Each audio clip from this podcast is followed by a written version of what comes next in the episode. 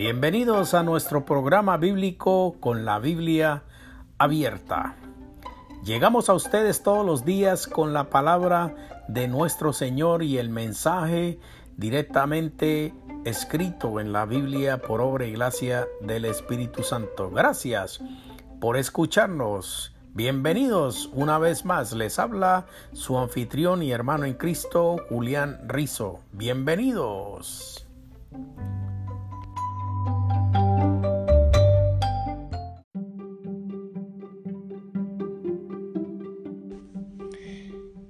Mis queridos hermanos, en esta oportunidad vamos a hablar de lo que es la confrontación, cómo restaurar las relaciones quebrantadas. Adán y Eva, ¿dónde estáis? La penetrante voz de Dios se escuchó en el aire de la tarde, confrontando a las dos temblorosas personas que se escondían entre los árboles con el corazón latiéndoles fuertemente. Pocas horas antes todo era perfecto, apacible, pero ellos decidieron comer del fruto prohibido y todo cambió bruscamente. Ellos sabían que habían desobedecido a Dios al desafiar su autoridad. Ahora se escondían y se encogían temerosos a la medida que la voz se acercaba.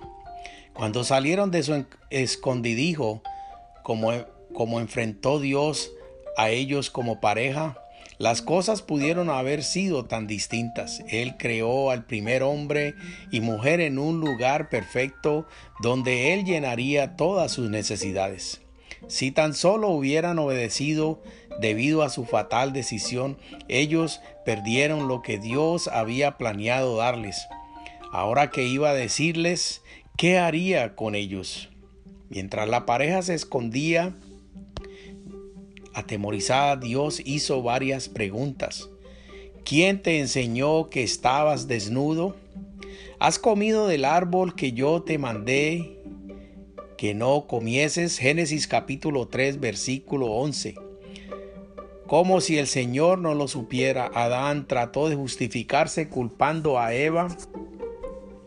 Y el hombre respondió, la mujer que me diste por compañera me dio del árbol y yo comí. Génesis capítulo 3, versículo 12. El Señor se dirigió a Eva. Entonces Jehová dijo a la mujer, ¿qué es lo que has hecho? ¿Sería posible que Dios no lo supiera?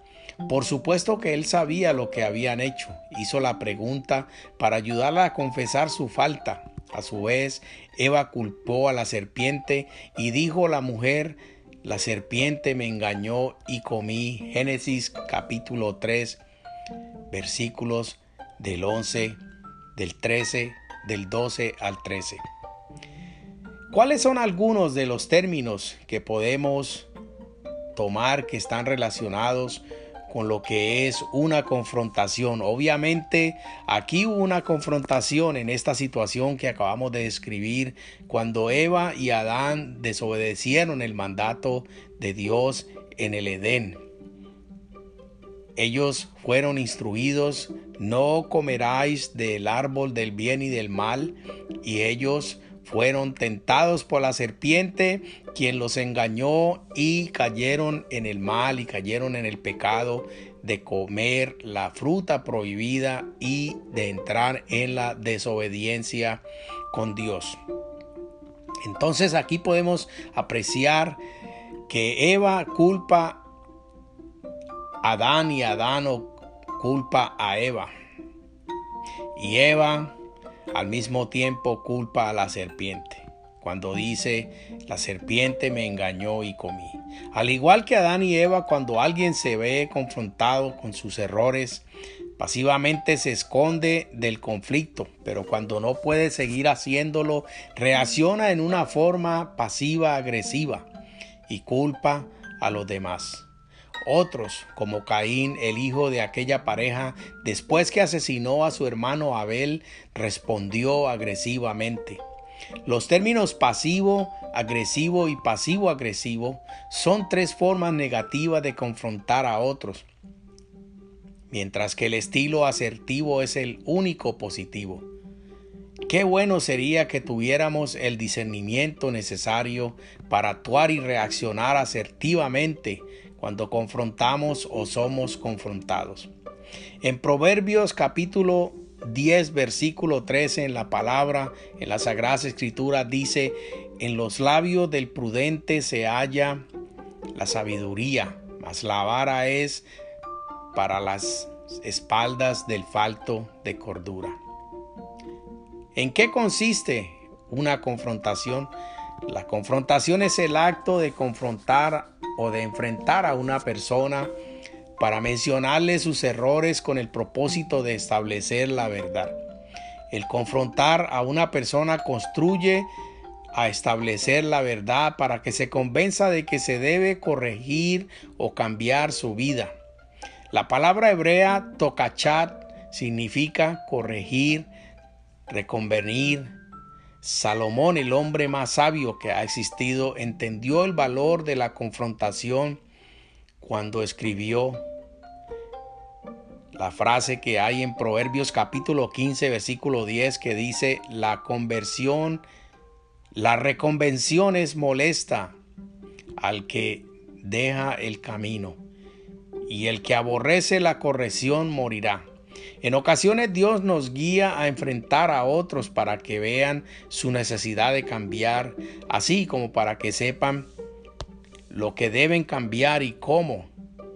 Porque la gracia de Dios se ha manifestado para la salvación de los hombres, enseñándonos que renunciando a la impiedad y a los deseos mundanos, vivamos en este siglo sabria, sobria, justa y piadosamente. Esto habla y exhorta y reprende en toda autoridad. Nadie te menosprecie. Tito capítulo 2 versículo 11 al 12 y el 15. Hay algunos métodos de confrontación que se usan en la Biblia. ¿Qué piensa la mayoría de la gente acerca de la forma en que Dios enfrenta al hombre mortal en la Biblia? Muchos se figuran que el Señor es un juez inflexible que golpea con fuerza su marro para sentenciar con severidad a algún descarriado. Pero esto no es cierto. Así como nuestro amante, Dios creó a los seres humanos con grandes diferencias de la misma manera, utiliza métodos diversos para confrontarlos según sus necesidades individuales. Desde la forma en que hizo sus primeras preguntas a Adán y Eva en Génesis hasta sus exhortaciones en las iglesias Apocalipsis, es evidente que el Señor utilizó muchos métodos creativos de confrontación, cada uno con los amorosa intención de que seamos todo aquello para lo cual Él nos creó. Sus confrontaciones demandan una respuesta de nuestra parte. No menosprecies, hijo mío, el castigo de Jehová, ni te fatigues de tu corrección, porque Jehová al que ama castiga, como al Padre al Hijo, a quien quiere. Proverbios capítulo 3 versículos 11 y 12. El método número uno, que es la confrontación indirecta por medio de una pregunta. Libro de Job capítulo 38 al 42 6 vemos que en este, en este eh, libro de Job, el versículo, capítulo, perdón, el capítulo 38, versículo 1 al 42 y el 6, Jehová interpreta o interpela a Job y entonces dice en el versículo 38, entonces Jehová respondió a Job desde un torbellino y dijo, ¿quién es ese que oscurece el consejo con palabras sin conocimiento? Cíñete pues los lomos como un hombre. Y yo te preguntaré y tú me lo harás saber. ¿Dónde estabas tú cuando yo fundaba la tierra? Házmelo saber si tienes entendimiento. ¿Quién determinó sus medidas? porque tú lo debes saber. ¿O quién extendió sobre ella un cordel sobre que están afirmados sus cimientos? ¿O quién puso su piedra angular? Esas fueron algunas de las preguntas que Dios le dirigió a Job. Ha observado que alguna persona hace preguntas a otros, probablemente ya conoce las respuestas. Esos individuos intuitivos han descubierto el secreto de la comunicación. El objeto de hacer preguntas es ayudar a los demás a analizar la verdad por medio de una reflexión interna. En Job capítulo 31 versículo 14 dice, ¿qué haría yo cuando Dios se levantase y cuando Él preguntara, ¿qué le respondería yo? El propósito de las preguntas sabias es hacer que la gente piense con seriedad en sus acciones y actitudes, analice su posición y o reconsidere sus decisiones. Este método de confrontación tiene menos que ver con la respuesta correcta a una pregunta con que el desafío a cambiar. El ejemplo más dramático de este estilo de confrontación se encuentra en el libro de Job. Dios le hizo una serie de preguntas inquisidoras al patriarca. Una de ellas fue, ¿quién es ese que oscurece el consejo con palabras sin sabiduría? Ahora ciñe como varón tus lomos y yo te preguntaré y tú me contestarás. Job capítulo 38 versículos 2 al 3. A través de ella Dios se reveló a Job y éste se vio enfrentado con su imperfección. Las preguntas apropiadas son muy poderosas. Después de escuchar las que le hizo Dios, Job se sintió hondamente conmovido y convencido de sus faltas, por lo que le contestó, por tanto me aborrezco y me arrepiento en polvo y ceniza. Job capítulo 42 versículo 6. Si usted entiende y utiliza esta técnica, dominará una de las principales habilidades de un consejero. Dios es nuestro consejero por excelencia y en todas las escrituras demuestra que el método de hacer preguntas es muy eficaz para hacer que otros piensen acerca de ellos mismos. En Proverbio 20, capítulo 20, versículo 5 dice, como aguas profundas es el consejo en el corazón del hombre, mas el hombre entendido lo alcanzará. El método número dos es la confrontación indirecta por medio de una parábola. Lucas 20, capítulo 20, versículos 9 al 19. Las palabras siempre se han considerado un alimento refrescante para la mente y el alma.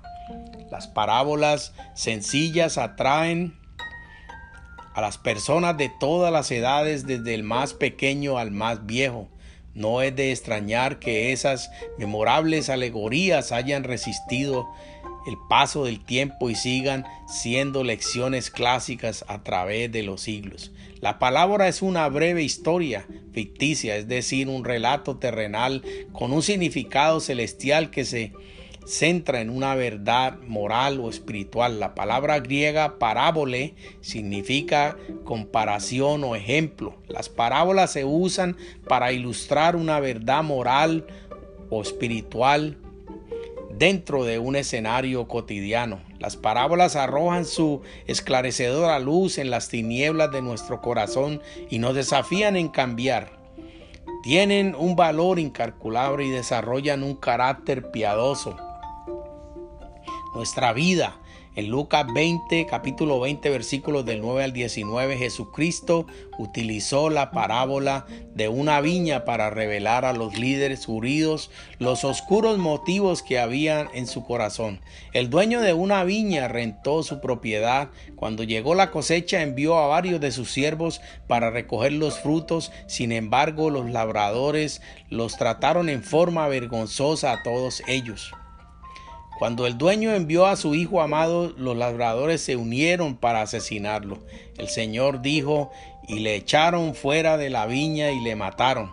¿Qué pues les hará el Señor de la viña? Vendrá y destruirá a estos labradores y dará su viña a otros. Cuando ellos oyeron esto, dijeron, Dios nos libre. Lucas 20 del 15 al 16. Al 16. Procuraban los principales sacerdotes y los escribas echarle mano en aquella hora porque comprendieron que contra ellos había dicho esta parábola, pero temieron al pueblo. Lucas 20, 19. El método 3 es la confrontación indirecta por medio de una historia. En 2 Samuel capítulo 12, versículos del 1 al 13, se relata bien una historia. Tiene poder para mover nuestras emociones, la ira o el llanto. Todos reaccionamos a una buena historia sin importar si está es verídica o no. Cuando las personas están ciegas a sus pecados, una historia que describe sus transgresiones puede ser un poderoso medio de hacerlas conscientes de ellas. Cuando David se enamoró de Betsabé, permitió que la lascivia lo llevara al adulterio y después al engaño y al asesinato, pero debido a su petición y a su posición de rey, escapó de las consecuencias normales de su crimen, mismas que él tendría que imponer sobre sus súbditos, si fueran ellos quienes lo cometieran. El Señor envió a Natán para confrontar a David por medio de una historia sabiamente relatada acerca de dos hombres. Uno era rico y el otro pobre. El primero tenía muchos rebaños de animales y el pobre solo tenía una sola oveja de mascota en la que amaba entrañablemente. Cuando el rico tuvo que preparar una cena para un visitante, se negó a matar a su oveja de sus ganados y tomó la del pobre para ofrecerla a su invitado. A medida que Natán relataba su historia, David reaccionaba con gran indignación. Al final emitió su juicio sobre el rico. Entonces Dice esto en las escrituras en segunda de Samuel capítulo 12 versículo 5 dice entonces se encendió el furor de David en gran manera contra aquel hombre y dijo a Natán vive Jehová que el que tal hizo es digno de muerte. La pronta sentencia de David contra el rico estaba completamente justificada, así que no pudo resistirse cuando Natán invirtió los papeles y le reveló a David que él era el que merecía la condena. Entonces dijo Natán a David, tú eres aquel hombre, así ha dicho Jehová, pues de Israel, Dios de Israel, yo te ungí por rey sobre Israel y te libré de la mano de Saúl. Segunda de Samuel 12:7. David quedó profundamente impresionado con la historia. Como resultado de esta confrontación se arrepintió. Entonces dijo David a Natán, pequé contra Jehová y Natán dijo a David, también Jehová ha remitido tu pecado. No morirás, según de Samuel 12:13. Las historias que se usan para convencer a otros provocan el deseo de tener un corazón puro delante de Dios después de haber pecado con Bexabé y de la subsiguiente confrontación de Natán, él dijo, Crea en mí, oh Dios, un corazón limpio y renueva un espíritu recto dentro de mí. Salmos capítulo 51, versículo 10. El método 4 es la confrontación directa para medio de una amonestación. Juan capítulo 8 versículos del 1 al 11. Todos poseemos una conciencia que nos permite discernir si algo es moralmente correcto o no. Sentirse culpable es lo apropiado cuando nos alejamos de la verdad. Es culpabilidad saludable que se produce por la obra de convicción del Espíritu Santo. Si seguimos pecando por un largo tiempo sin sentir culpa, podemos desarrollar una conciencia cauterizada. Sin embargo, Dios puede enviar a alguien que nos confronte y apele a nuestra conciencia. Una exhortación es una confrontación o advertencia amable que se da con el fin de corregir algo. Exhortar es advertir o aconsejar en forma amable y firme a una persona que está equivocada. La palabra griega note neuteteo, significa amonestar o más literalmente traer a la mente. Nous quiere decir mente, titemi quiere decir poner, o sea, poner en la mente. La exhortación como advertencia amistosa y firme es para entrar, entrenar la mente de la persona para que piense y actúe en forma distinta. El apóstol Pablo dijo, la palabra de Cristo more en abundancia en vosotros, enseñándoos y exhortándonos unos a otros en toda sabiduría, cantando con gracia vuestros corazones al Señor con salmos e himnos y cánticos espirituales.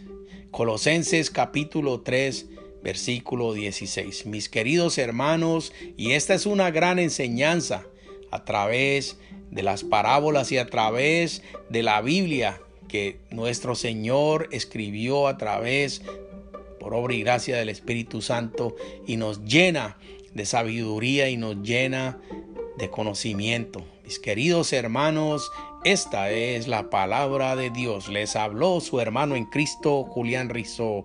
Amén y amén.